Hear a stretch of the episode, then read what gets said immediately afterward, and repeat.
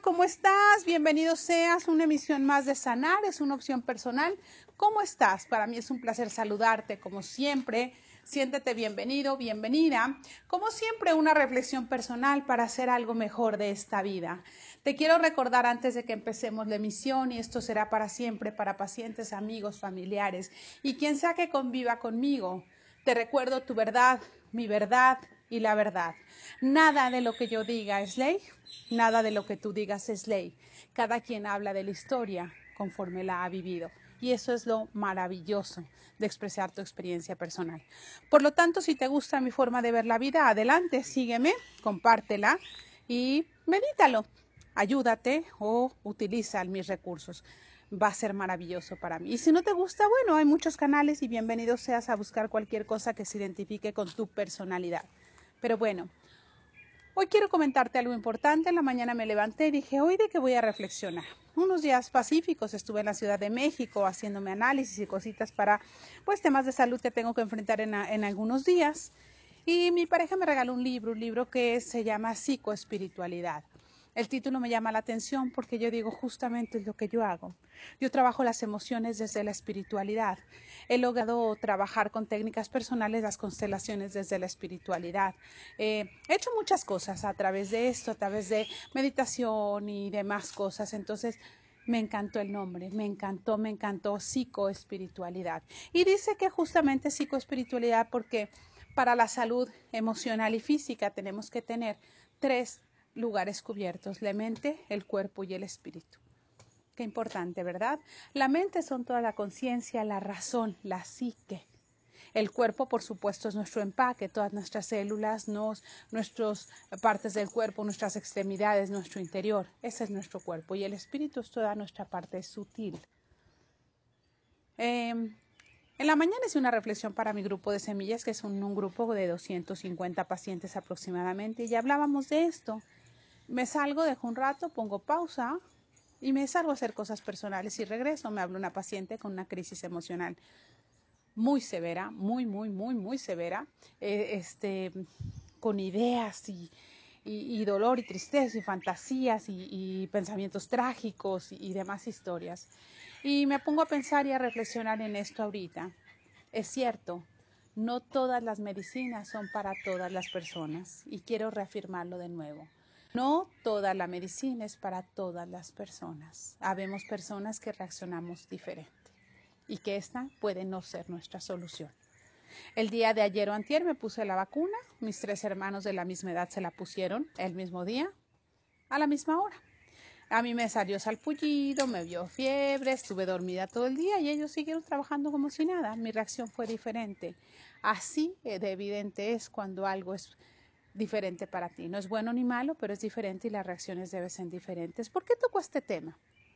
Porque habemos muchas personas en la búsqueda de la salud espiritual, principalmente espiritual, y nos metemos a hacer rituales, a hacer trabajo, a la ayahuasca, al sapo, a viajes astrales, eh, trabajo con hongos, y bueno, está bien, el peyote, qué sé yo, yo no lo estoy juzgando, pero este mundo espiritual te requiere ciertos términos, te pide ciertos requisitos. Tienes que estar preparado espiritualmente para enfrentar esto.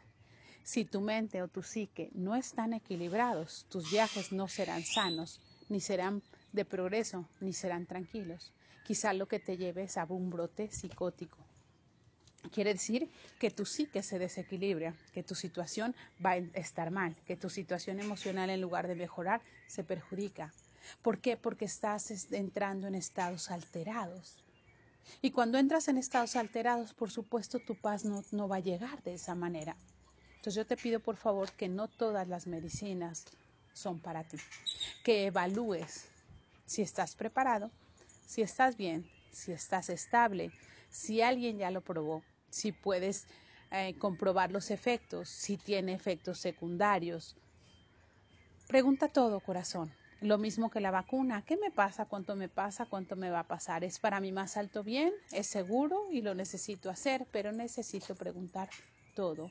Yo no estoy criticando los recursos por, mediante los cuales tú llegues a la espiritualidad o a tus viajes astrales o a tus eh, aperturas o iluminación. Solamente te digo, hay elementos que pueden hacerte más daño si tú no estás preparado, no es tu momento o no tienes las condiciones psicoemocionales para poder enfrentarlos. ¿Qué pasa si yo me meto en una cirugía y yo tengo sobrepeso, tengo hipertensión, tengo diabetes y no me preocupo por eso? Mi cirugía se va a complicar. A pesar de que yo necesite la cirugía, tengo que preparar mi cuerpo, sanar mi cuerpo y sanar el momento y el espacio para poder yo llegar a esa situación.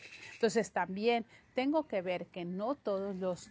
Eh, las situaciones o las alternativas son para mí. Por favor, pregunto absolutamente todo. Tengo el derecho con mi cuerpo, mi mente, mi espíritu a tomar la mejor decisión para mí. ¿Queda de acuerdo? Lo mismo todos aquellos tratamientos que nos llevan.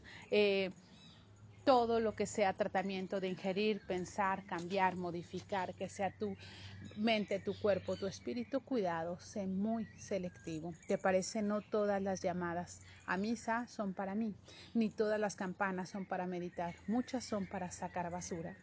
¿A cuál estás acudiendo? Te pido por favor que seas muy claro, hay caminos que ya no tienen retorno. ¿Qué quiere decir caminos que ya no tienen retorno? Que muchas veces puedes entrar en brotes psicóticos por ese tipo de viajes, eh, puedes generar más pánico, más tristeza, más dolor, más enojo, lo que tú estabas viviendo se potencializa. Si hay alguien que te acompañe amorosa y profesionalmente preparado para hacerlo, saldrás adelante. A veces hay que tocar el dolor más crudo, más doloroso, más antiguo para poder salir adelante pero esa persona debe ser una mano preparada profesional y espiritualmente, como médico o sanador, para poderte salir adelante. No todos los casos son de éxito. No te estoy hablando que el tuyo no lo vaya a hacer, pero prepárate, no creas, lee, no creas, pregunta, investiga, por favor. No te vayas con la primera impresión.